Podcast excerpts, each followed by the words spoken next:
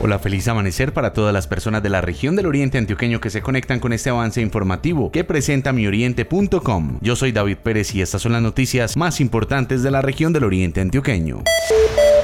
En el oriente entregarán 388 vacunas las que se distribuirán en los municipios de La Ceja 136 y Río Negro 252 y serán entregados en la Clínica San Juan de Dios y la Clínica Sommer para la inmunización del personal de primera línea de las unidades de cuidados intensivos. Luis Fernando Suárez, secretario regional y sectorial de Seguridad Humana de la Gobernación de Antioquia. Desde el inicio de la pandemia hace un año, todos los esfuerzos institucionales de la Gobernación de Antioquia de los 125 alcaldes de Antioquia, del gobierno nacional, han estado en esa ruta de la defensa, el cuidado, la protección de la vida. Ana María González, directora médica de la Clínica Sommer. Vamos a comenzar vacunando todo nuestro personal de las unidades de cuidado crítico, que ha sido un personal que ha estado de frente a la atención de la pandemia, para continuar luego con el resto del personal de los demás servicios. Juan Antonio Rodríguez, médico internista y parte del grupo de intensivistas de la Clínica San Juan de Dios de la Ceja.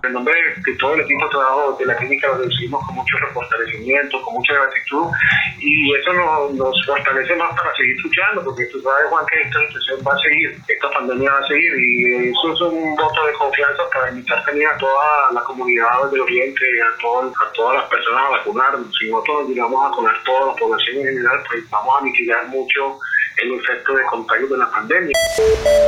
Cinco personas fueron capturadas en el retiro por hurto de cables. Mayor Oscar Rodríguez, comandante del Distrito 6 de la Policía Antioquia. Se encontraban eh, cometiendo el delito de hurto. Específicamente estaban robando el cable que genera la conectividad a las um, veredas de Puente Peláez, Chuscal, Lejos del Nido, La Fe, Don Diego, La María, que eran unas eh, zonas rurales cercanas al municipio del Retiro que han venido siendo afectadas por este tema del hurto del cable. Santiago Montoya, secretario de Gobierno del Retiro. Estas personas ya tienen antecedentes por estos mismos hechos y por lo tanto hacemos nuevamente un llamado respetuoso, entendiendo la competencia que tienen jueces y fiscales, pero sí es muy importante que nos ayuden en la judicialización de estos detenidos con el fin de que estos delincuentes no sigan cometiendo estos hechos que nos afectan la seguridad ciudadana en los diferentes municipios del Oriente.